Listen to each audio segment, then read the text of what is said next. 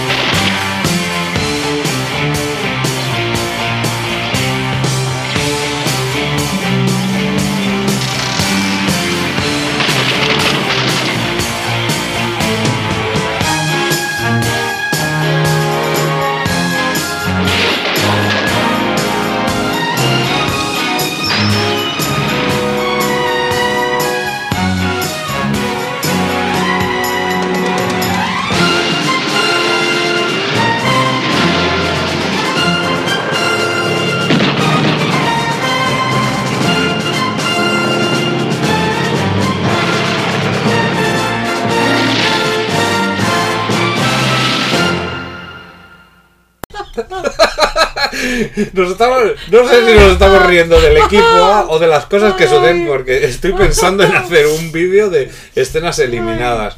En Reyes ha estado a punto de atravesar aquí un cristal. de- Casi me mato. Baby, casi me mato. Por favor, Ay. procuraré no mantener los cristales tan limpios de, de- de mi, ca- de mi estudio. No, en serio, acabo de atravesar, de intentar atravesar una puerta de cristal cerrada. Ay, señor. Ay, no es tan vasca, Ay, ¿eh? O, o- o- o- o ¿Cómo creo que no? ¿Cómo que no? Yo creo que sí, porque lo ha hecho Joseba de Carglass. Este, este vidrio a, a prueba de. y la Hombre, gente- esa prueba mía. O sea, es buenísimo este cristal que tenéis. Y la gente- habéis comprado, pues y buenísimo. la gente dirá, pero si acabamos de escuchar la música del equipo, ah, ¿qué me están contando estos zumbaos? No, venga, centrémonos, centrémonos. Murdoch, Fénix, MA, Aníbal. Oye, la A viene de Alfa, eh, que era el nombre del comando, donde formaban parte ahí este, este equipazo. Vaya equipazo. Cinco temporadas nos acompañaron. Josh Pepper, reconocido actor básicamente por acompañar a Audrey Hepburn en Desayuno con Diamantes, que rechazó un papel en Dinastía que había estado a punto de poner esta serie aquí, pero bueno, ya con Dallas tuvimos suficiente. Y Aníbal era un tipo difícil de tratar. Josh Pepper estaba enfrentado a Mr. T porque tenía celos. Mm, Se, llegó a decir de que era racista, ¿eh? Todo un personaje, porque llegó. eh, estaba celoso porque llegó a ser más popular que él. Porque llegó Mr. T, llegó a tener una serie de dibujos animados, la participación en Rocky 3 y por eso llegó a cobrar más incluso que él, cuando él evidentemente se creía protagonista. Se llegaron a enfrentar físicamente. Una vez le partió un par de dientes y en otra Pepper le hizo una llave inmovilizante a Mr. T que le provocó lesiones en las cervicales que bueno, que le duraron, bueno, yo creo que vamos, O hasta sea, la a las manos y todo. Sí, ¿eh? sí, sí, era brutal, ¿eh? Se le acusó, pues eso, por esa parte de racista e incluso de machista, ¿eh?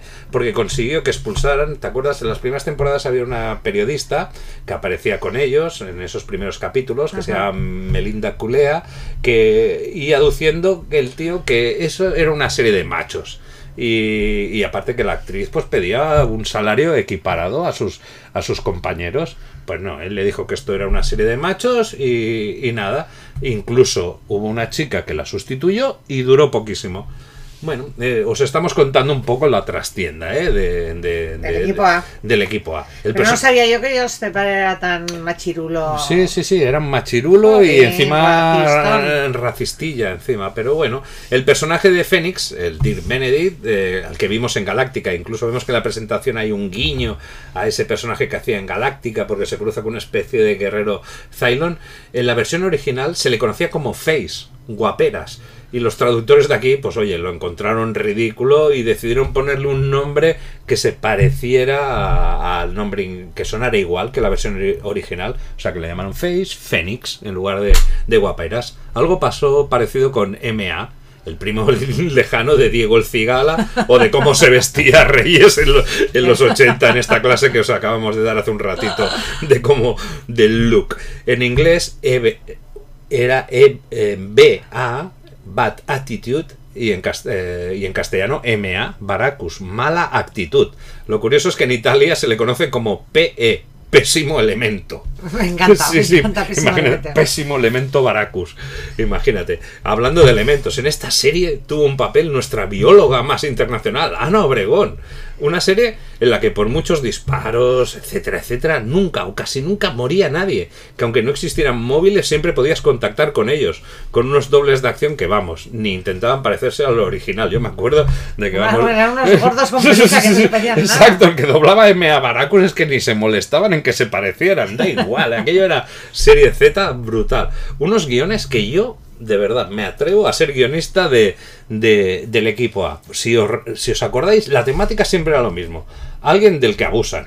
Aquí tú decides si el episodio te va a gustar o no, porque según el gremio al que ofendan o se sienta atacado, pues dirán, ay, mira qué bien, a- atacan a los pasteleros, oh, me, me- va a gustar. Bueno, le aconsejan que contacte con el equipo A, normalmente la que se encarga de contactar es una chica guapa, que acabará enrollada con, con el amigo Fénix, y se presenta a Aníbal, que si es en un sitio público siempre iba como disfrazado, y nada, le confirma que está que acaba de contratar al equipo A. Luego, Fénix normalmente se encargaba de sacar a Murdoch, mi personaje favorito, favorito porque estaba zumbao, que luego no, no estaba tan zumbao, de sacarlo del psiquiátrico, donde está encerrado. Luego toca ir a la quinta mm, y drogar a, a, a MA para, para que embarque, porque tenía miedo a los aviones. Luego se despierta y, eh, y él como muy cabreado, ¡ay, por qué me habéis drogado! Total, que consiguen derrotar a los malvados, que siempre ellos atrincherados ahí y consiguen sacar armas de donde, donde no se puede. Total, empieza a llegar la policía mil- militar que les persigue. Aníbal se despide de la chica guapa de turno diciendo que le encanta que los planes salgan bien. Y ya está. Aquí ya tenemos el, un capítulo. Siempre era Es así. que estas son las buenas series. Igual que se ha escrito un crimen, todos iguales, todos los capítulos iguales, siempre pasa lo mismo. Esto mola, te da una tranquilidad. Sí, va. No va estas sobre- series modernas que estás todo el rato en plan, ¿qué cojones está pasando?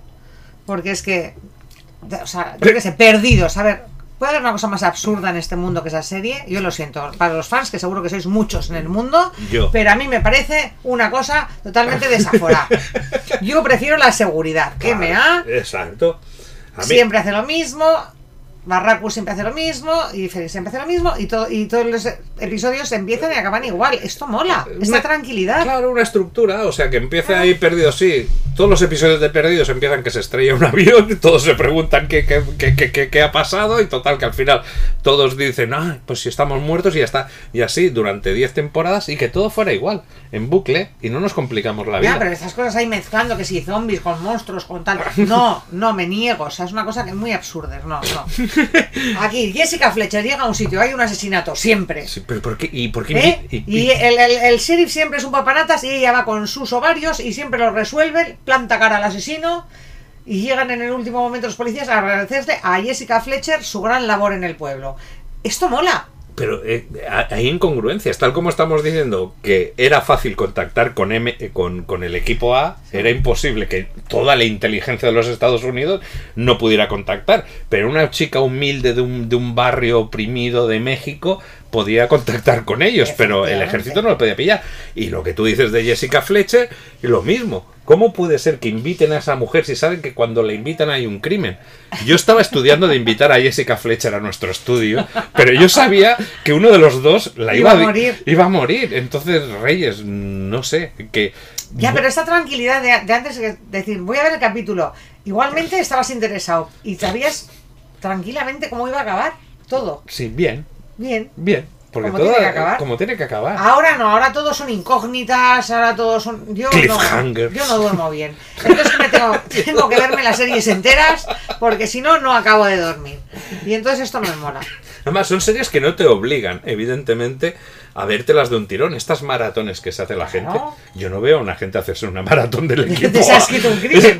No, Imagínate. Tú imagínate una maratón del equipo A, dice, pero ¿en qué episodio estoy? Es que en este, eh, en este caso sí que pierdes la noción del tiempo, porque estás viendo un episodio de la cuarta temporada Claro. y dices, pero ¿en qué se diferencia del de la segunda temporada? En la quinta En sí que me- se empezó que los eh, trabajaban para el gobierno, pero te ves cuatro temporadas y los pones así a voleo y coges un episodio al azar y, y no, y, no te vas a llevar ninguna sorpresa, es lo que te digo, como mucho... La única sorpresa que se puede llevar con el equipo A se la van a llevar nuestros seguidores de YouTube porque vamos a colgar un episodio totalmente inédito Es inédito, pero inédito. Es del que, equipo A y donde además se resuelve de manera diferente. es que aparte de viajera del tiempo, nuestra amiga Reyes es arqueóloga.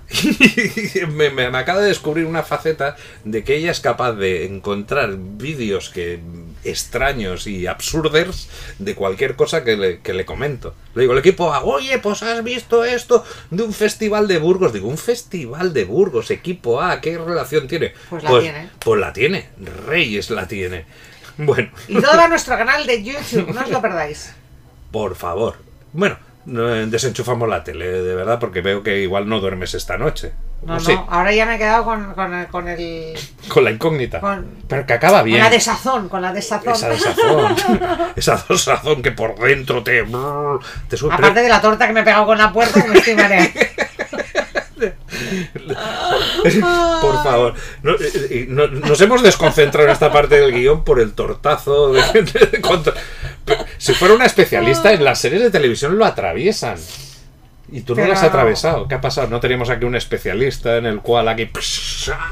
No, no, y aparte que esos cristales son de mentira. Este, el vuestro es de los buenos, buenos. De, de, de, de- Hombre, eso se va de cargar. a ver, ostras. Reyes, te puedo asegurar que eh, la, la segunda temporada de Os quedan dos deseos, si, si te cargas un vidrio Digo, vamos a ver, ¿qué- ¿quién he traído aquí? ¿Quién he traído aquí una máquina de demolición? bueno, ¡Monstruo!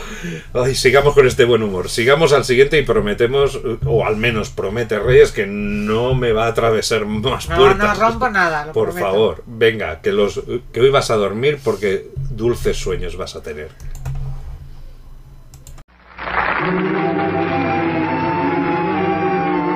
Y eso, y eso, y es hora de que nos despidamos, amigos. Lástima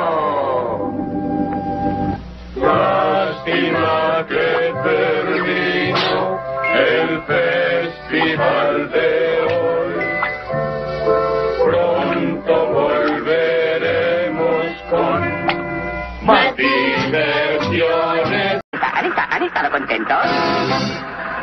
Eso es, to- eso es eso es todo, amigos.